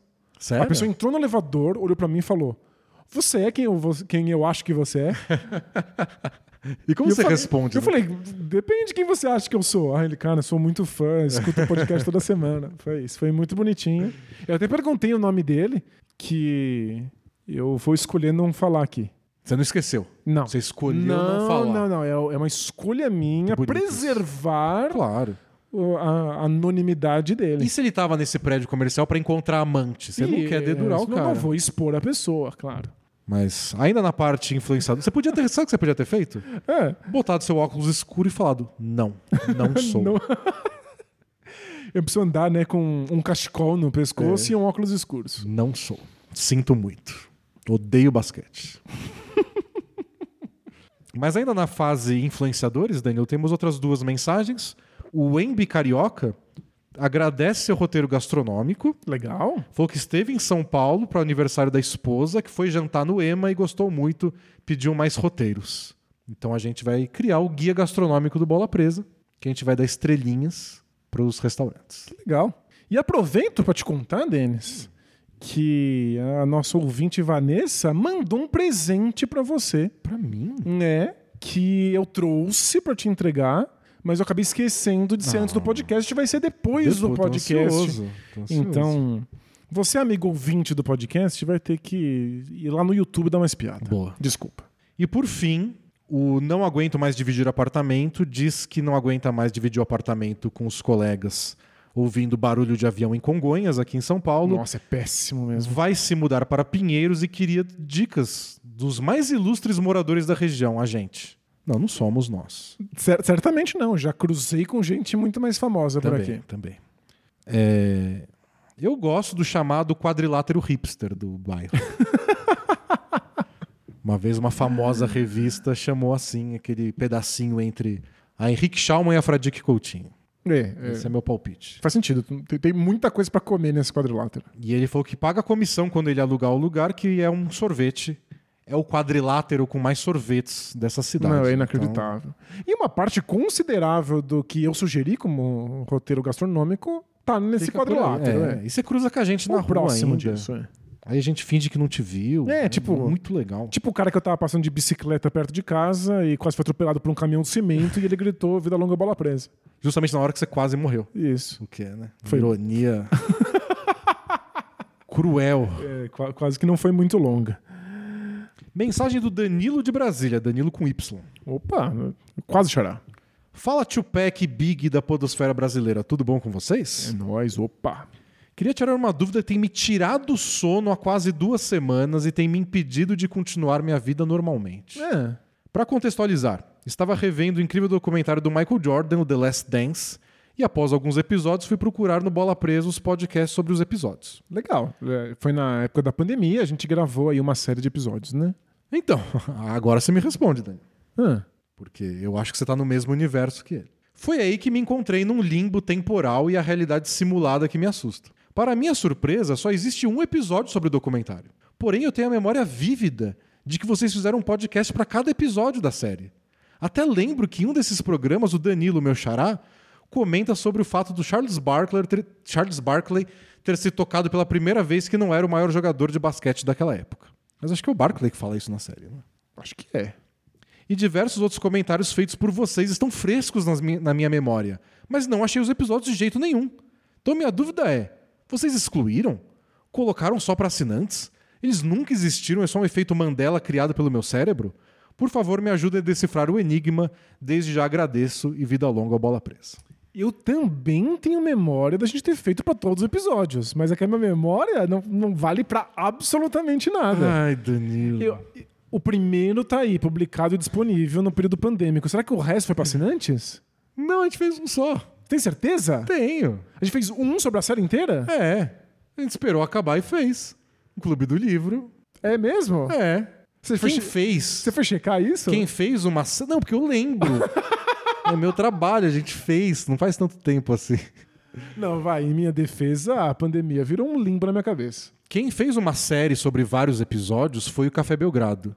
E a gente foi convidado pra falar de dois episódios. Ah, legal, tá vendo? Agora eu já posso dar essa informação de que eu tinha memória de ter gravado mais do que um, mas de fato não foi a gente. o Café Só Belgrado fez para acho que tem um episódio pra cada, tem um podcast pra cada episódio e acho que pra cada dois tinha um convidado diferente. A gente foi para episódio 5 e 6, uma coisa assim. Perfeito.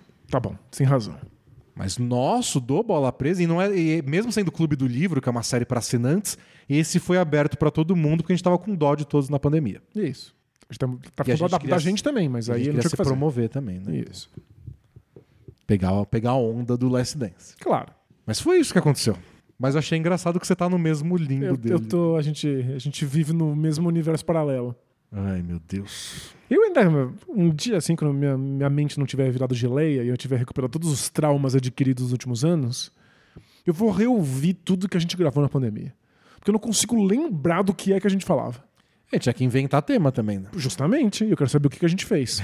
não recordo mais. Próxima mensagem é do Ben Simmons das pistas de dança. Ou seja, ele vai em um baile por ano e machuca as costas. Lesiona, mas dança muito bem e desaparece. Que dó do Ben. Eu tô, eu tô brincando, mas fiquei com pena do Ben Simmons. Você não tem pena do Ben Simmons, não. Não vem ser hipocondríaco, hipócrita aqui. Não, eu, eu não tenho pena. Eu Eu, eu não tenho, eu falei. não tenho mais fé que ele vai ser um grande jogador. Mas não quer dizer que eu não tenha pena dele. Ele jogou um jogo voltado de lesão e depois lesionou de novo. É. Esse jogo ele fez quase um triple-double em 20 minutos. Mas é por isso que eu não tenho mais fé nele como jogador. Mas eu fico com dó. Eu não queria que a carreira dele acabasse assim. Se acabasse porque ele não se interessa mais, Aí tudo bem. tudo bem, mas Isso ele não consegue jogar, dá pena. Mas, pô. Não, eu falei várias vezes que ele ainda tem talento, que ele ainda é bom, e você fica aí desdenhando Mas do não senhor Ben consegue jogar. O que, que adianta ele ter talento? Jogou 20 minutos. Foi uma um, vez. Foram excelentes 20 minutos. E vai jogar de novo daqui seis meses. Que vão ser outros excelentes 20 E minutos. vai postar um vídeo dele malhando muito, grande. E, Nossa, voltou bem sim. Ele tá gigante mesmo. Salsi D&D, tudo firme? Firme? É o seguinte. Faz um ano que frequento uma aula de forró muito massa. O Legal. forró comum, que mora no o CCSP, é o Centro Cultural São Paulo. Uhum. E há uns nove meses frequento semanalmente, no mínimo um ou dois rolês de forró por semana. Legal. Me considero já um bailudo. É uma expressão isso? Nunca tinha ouvido. Porque ele fala mais de uma vez bailudo. n- Nunca escutei. Eu só interpretei que é danço É, bem. Isso. Justo. É, Ou pelo menos ele é um assíduo frequentador. me considero já um bailudo ok. Sou elogiado por algumas pessoas, gosto de conduzir e ser conduzido. Que Enfim, legal, ele, ele dança os dois papéis. uma atividade que tenho muito prazer. Entretanto, Não. É, porém, Porém, porém, sinto que sou uma pessoa muito pouco confiante.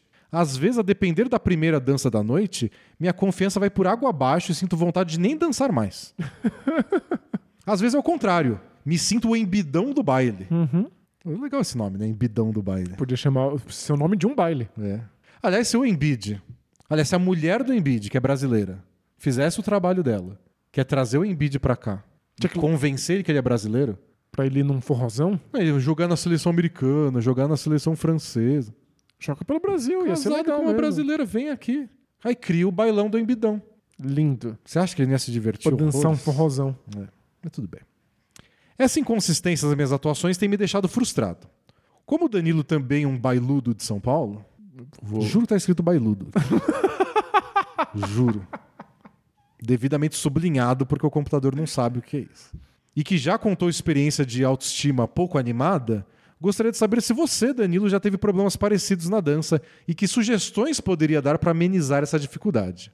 Às vezes o tapa na pantera me ajuda com isso, mas não quero depender de nenhuma substância para me soltar na pista. Perfeito. É, Eu não- nem sei se a gente tá na mesma página, assim, porque eu não sou mais iniciante, eu danço há bastante tempo, eu sou muito dedicado, já ganhei prêmio da, da escola por aluno mais assíduo. É que eu Já é grande mestre? Não, porque eu aprendo muito devagar. Eu tenho muita dificuldade, então eu preciso insistir, repetir a exaustão para aquilo finalmente conseguir encaixar. E quando encaixa, eu executo, não é com a fluidez e a beleza que outras pessoas conseguem. E tá tudo bem. Recentemente eu andei um pouco mais frustrado porque se somar o número de horas que eu dediquei e o que eu consigo fazer, a, tipo, a conta meio que não bate. Mas é uma das coisas que eu faço não porque eu sou bom, pelo contrário, eu sou péssimo, assim, eu faço porque eu gosto muito. Então, quando uma dança dá errado, porque danças dão errado. É, a dança é uma conversa que você tem com uma outra pessoa em que você propõe coisas e vê o que a pessoa responde. E às vezes você Gagueja. gagueja, fala um monte de bobagem, não tem como aquela conversa ser positiva. Em geral, quando uma conversa dá errado, a responsabilidade é minha. Eu não sou bom o suficiente, eu tenho dificuldades demais dançando e eu sou responsável.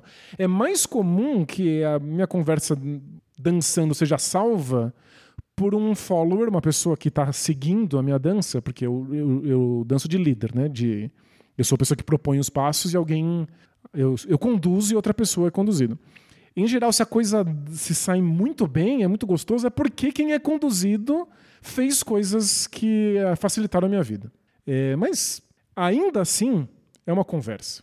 E se o nosso amigo ouvinte está dizendo que às vezes a dança é espetacular e às vezes a dança é ruim, e às vezes ele se acha um embidão e às vezes ele tem baixa autoestima, Às vezes você acha bem em cima? isso. Eu acho que ele tá no, no- ele tá no ponto em que ele pode entender que se falha não é porque ele é ruim, é porque a conversa não deu certo. E é impossível conversar bem com todas as pessoas do mundo. Às vezes encaixa, às vezes não encaixa. É, às vezes você deu azar que a primeira da noite foi ruim. Justamente. Bateu. É comum que não encaixe. Você tá numa pegada, a pessoa tá com outra. Você tem um ritmo, a pessoa tem outro. Você tá mais animada, a pessoa é mais introspectiva. Nem todas as conversas do mundo funcionam. E acho que ele tá no momento de começar a aceitar isso. Não é responsabilidade dele e nem responsabilidade do outro, é uma responsabilidade de que a junção dos dois às vezes vai funcionar e às vezes vai ser um desastre. Toma cuidado pra nunca mais dançar com aquela pessoa, só isso.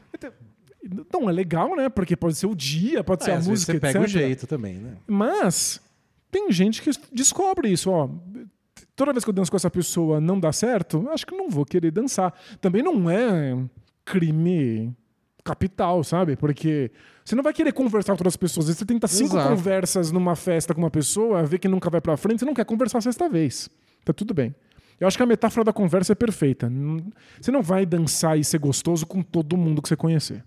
E às vezes a conversa é ruim por conta, por culpa de uma pessoa, do outra É. ou de ninguém. E pensa que com pessoas, às vezes, só conversando muito com alguém que você finalmente cria uma amizade. Tem, tem gente que é assim no primeiro segundo, não é? Verdade. Tipo, a gente trocou cinco palavras, eu e você, sobre uma prova, uma redação que você tinha escrito, a gente já tinha Já encaixado. certo. Tem gente que tem que se insistir por meses. Dança é igualzinho. Tem outra pergunta que começa falando de dança, mas vai pro outro lado. Tá bom. É do White Chocolate hidrogenado. Então, O Jason Williams? o Jason Williams, só que não é da mesma qualidade. Hidrogenado é. É aquele guarda-chuvinha de chocolate, Isso, né? isso. Credo. Isso aquilo é gordura pintada de marrom. Não, no caso dele, de branco. Justo. Primeiramente, gostaria de agradecer ao conteúdo produzido. Ok. De nada. Muito obrigado. Um dia quero criar meu podcast sobre futebol feminino e vocês são uma referência pra mim, junto ao pessoal do Imposturas Filosóficas. Ainda que essa relação faça pouco sentido a princípio, no fundo faz muito. Não conheço, pessoal. Você conhece? Não conheço também. Ok, estou anotando nesse momento. Imposturas filosóficas. Para ouvir depois. Mas vamos ao que interessa. Vivo um relacionamento com uma gata bonita, cheirosa, que conheci no forró. Aí, duas perguntas de forró na Que mesma bonito, que bonito. Dá pra con- conhecer gente, sim. Ao qual sou praticante há um ano e, inclusive, gostaria que o Danilo colasse lá. Tem uma galera do Lindy Hop que sempre aparece. É, ah, conheço, conheço. Tem Um professor famoso de indie hop é também um professor famoso de forró. A minha questão é, eu não tenho nenhum laço afetivo, sentimental com a música. Ah, mas aí você cria lá Ah, Acho difícil. durante. A minha questão com dançar jazz é que eu já tinha um interesse prévio na música. Foi isso que facilitou eu ser capaz de dançar, né? Eu danço muito mal. Esse rela- relacionamento, ele continua. Tem muitas coisas maravilhosas e eu amo o jeito que um cuida do outro, nossas brincadeiras e um sexo maravilhoso. Ok. Eu precisava saber disso. Entretanto, porém. Porém, pô, tem que educar a galera aqui no Boltons Play Hard no episódio 444? Porém, Porém- a gente tem uma comunicação violenta, resultado de famílias um pouco caóticas e outras experiências de vida. Já, já pondo a culpa nos outros aí. o pessoal faz terapia, descobre de onde vem o problema e fala: "Ui, não é culpa minha. Joga Me criaram assim. É. Faço terapia há mais de quatro anos, ele continua.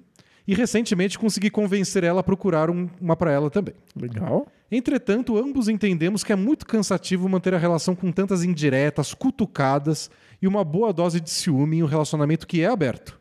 Ah, que, que- que combinação maravilhosa. Perfeito, né? Tipo, é ideal, né? Pra quem tem ciúmes, É. é ter um relacionamento aberto. Funciona super bem. Amamos estar juntos, mas quando a pazinha vira, é muito difícil de aguentar. Já quase terminamos algumas vezes por causa disso, é, mas no fim não queremos deixar de estar juntos. O que temos tentado ultimamente é já alertar o outro assim que alguma fala sou- que sou estranho apareça. Mas nem sempre conseguimos. Vocês têm alguma sugestão de como podemos melhorar essa comunicação para além da terapia que envolve um longo prazo? Algum exercício? Alguma artimanha para tentar cortar pela raiz essas pequenas discussões do dia a dia?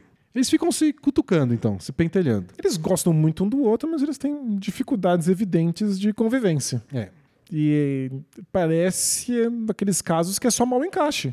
Às vezes você gosta muito de alguém, mas o trauma de um encaixa mal com o trauma do outro. A história de um encaixa mal com a história do outro. É, vai aí uma calma, paciência e muita vontade para que isso azeite e eles consigam al- algum nível de paz.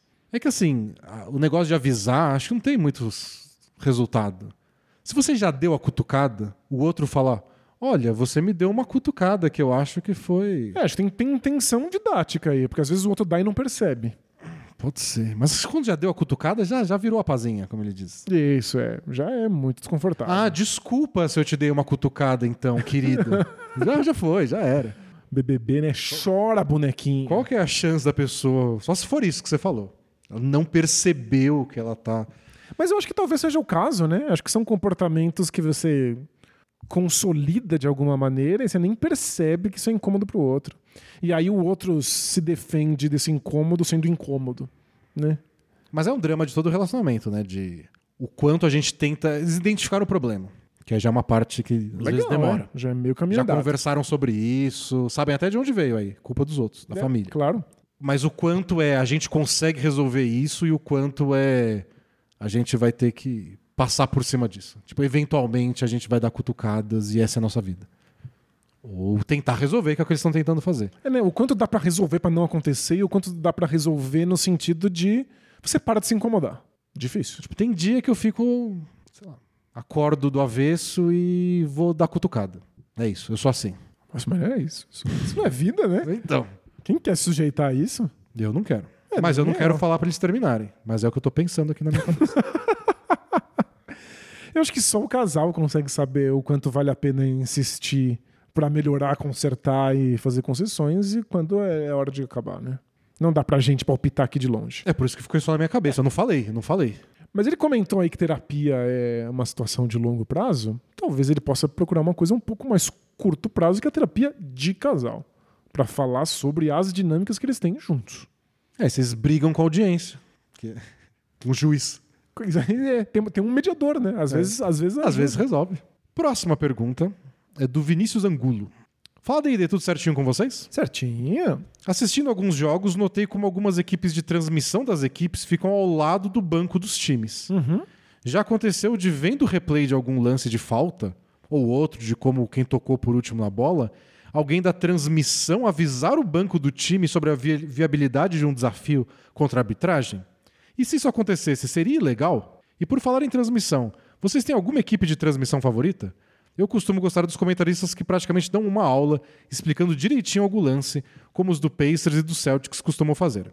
E não gosto de quando os caras atuam mais como torcedores do que comentaristas, como os do Raptors e do Pelicans. Forte abraço e Vila Longa ao Bola Presa. Não sei nem como responder isso. Mas valeu. É, Eu o- acho que não é ilegal, não, porque os. Os, os- o pessoal que tá no banco tem. um, é, não são notebooks, são tablets, em que eles ficam vendo os lances. Eles olham né? o telão. É. Várias vezes o técnico fica esperando pra ver se pede o desafio, não fica olhando pra cima. Então acho que alguém da equipe de transmissão falar, não, não- acho que não tem nenhuma indicação da NBA que não pode. Não é um problema, é que você tem que bater o olho rápido no vídeo e aí você tem que chegar à conclusão imediata de. Tem aí alguma dúvida? Os, os árbitros vão conseguir confirmar que E às vezes- minha opinião tá correta? E às vezes o adversário já tá querendo bater o lateral rápido, ou bater o lance Isso. livre rápido pra não dar tempo de pedir o tempo e o desafio. Então tem essa, essa briguinha. aí. Mas não é um problema, eles têm acesso aos vídeos das jogadas, com certeza. Agora, transmissão favorita. É, eu, eu, que eu, eu já pensei como ele. De preferir o pessoal mais didático, mais calmo. Mas no que eu descobri com o passar dos anos é que tudo depende. Tem um pessoal que é muito emocionado, que grita muito, e eu penso, cala essa boca agora. É, que, que saco, que chatice. Foi, foi só uma cesta. E tem outros que agem do mesmo jeito. Olha que legal esse cara. Que é o Quero Hornets. ser amigo dele. É o Hornets, não é? É o Eric Collins, né? O cara do Hornets. Não, sério. As funções do Hornets são muito divertidas e ele é biruta. O dia do, do Towns metendo 11 bolas de três lá contra eles é muito engraçado. É, é muito legal. Um dos arremessos ele começa a gritar em desespero quando o Towns está preparando o arremesso. Parece assim, estão apontando uma arma pra ele tá. Não! E aí quando a bola entra e dá outro grito arrasado. E é engraçado. É só muito legal. Outros caras gritando eu quero esganar. Então. é, eu- eu entendo o seu lado, já pensei assim e descobri que na prática eu mudava de ideia todo dia. Mas eu gosto da transmissão do, do Pacers, que ele falou também. Eu gosto da do Lakers. A do Lakers eu sinto que eles são dois, dois caras amargurados e eu acho divertidíssimo. Então o Lakers perde. Eles é meio, sempre tipo, muito tristes, é, né? É, é isso. A, o- a gente, a gente não esperava É. nada diferente, né? Quem tá surpreso por essa derrota? E poderia É ser muito legal, irritante, é. mas, mas eu gosto. Gosto da transmissão É- do é- Lakers. É divertido. A do Celtics eu não gosto não pelos comentaristas. Eu não gosto porque só toca música alta nos intervalos. Não tem mascote, né? É só barulheiro. Não, é chatice demais. Acho chatíssimo. E a do Raptors eu não gosto também. Eu já gostei. O cara também é meio emocionado, né? De gritar.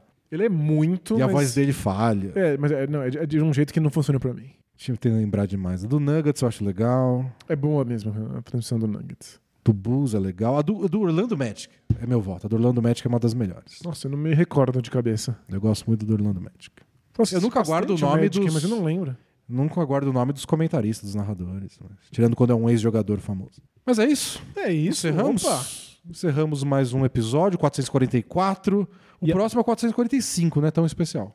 Não. Mas E- talvez tenha uma troca. E o legal desse 444 é que agora que você acabou de ouvir esse episódio, se você tocar ele ao contrário, você vai perceber que ele é exatamente o mesmo episódio. Incrível, né? Faça o teste aí na sua casa.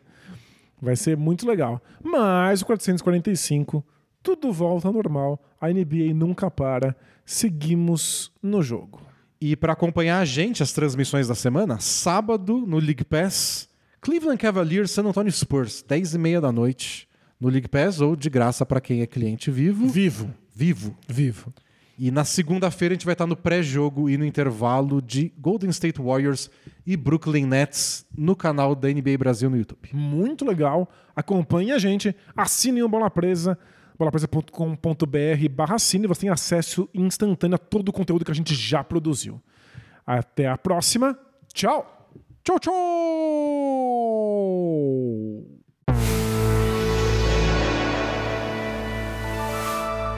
A D&D Studio.